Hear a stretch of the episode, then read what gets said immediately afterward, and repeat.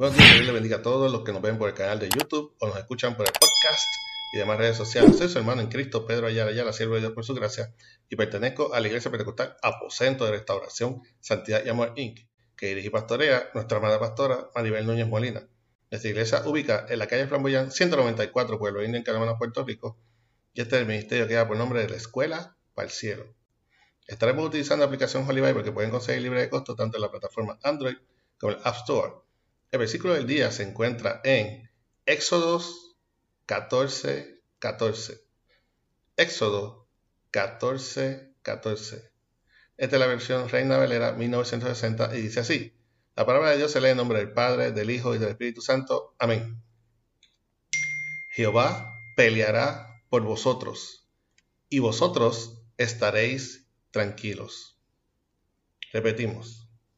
Jehová peleará por vosotros, y vosotros estaréis tranquilos. Que el Señor continúe bendiciendo su ya bendita palabra. Los israelitas cruzan el Mar Rojo. Este es uno de los relatos más impresionantes sobre cómo Jehová ha protegido y peleado por su pueblo. Un pueblo que durante años había sido cautivo y esclavizado por un imperio egipcio esta espera, este proceso tenía un propósito.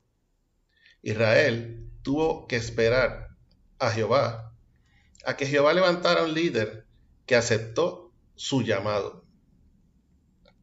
El desenlace de este capítulo de la historia de Israel se da cuando Jehová utilizó este líder, su siervo Moisés, para abrir el mar rojo milagrosa y poderosamente, haciendo posible que los israelitas lo cruzaran en seco.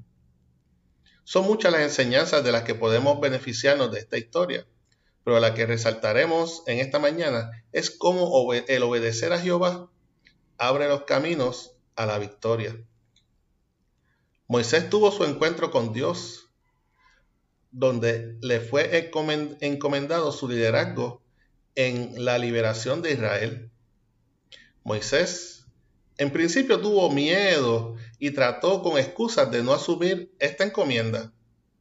No obstante, venció sus temores, llegando a la conclusión de que al obedecer, Jehová estaría con él en todo momento.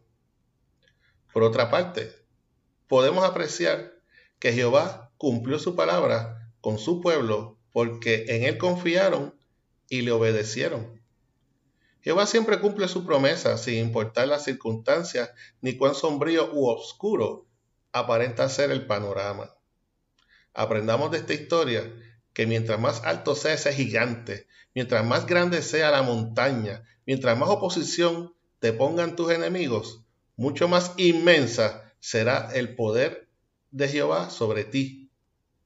Solo basta obedecer y confiar en Jehová. La victoria en tus manos es la recompensa por haber confiado y obedecido a nuestro Dios. Con tu victoria, todos sabrán quién peleó por ti y te ayudó a cruzar tu mar rojo. Amén. Espero que esta corta exhortación sirva de reflexión y fortaleza a tu vida en esta mañana que hizo el Señor.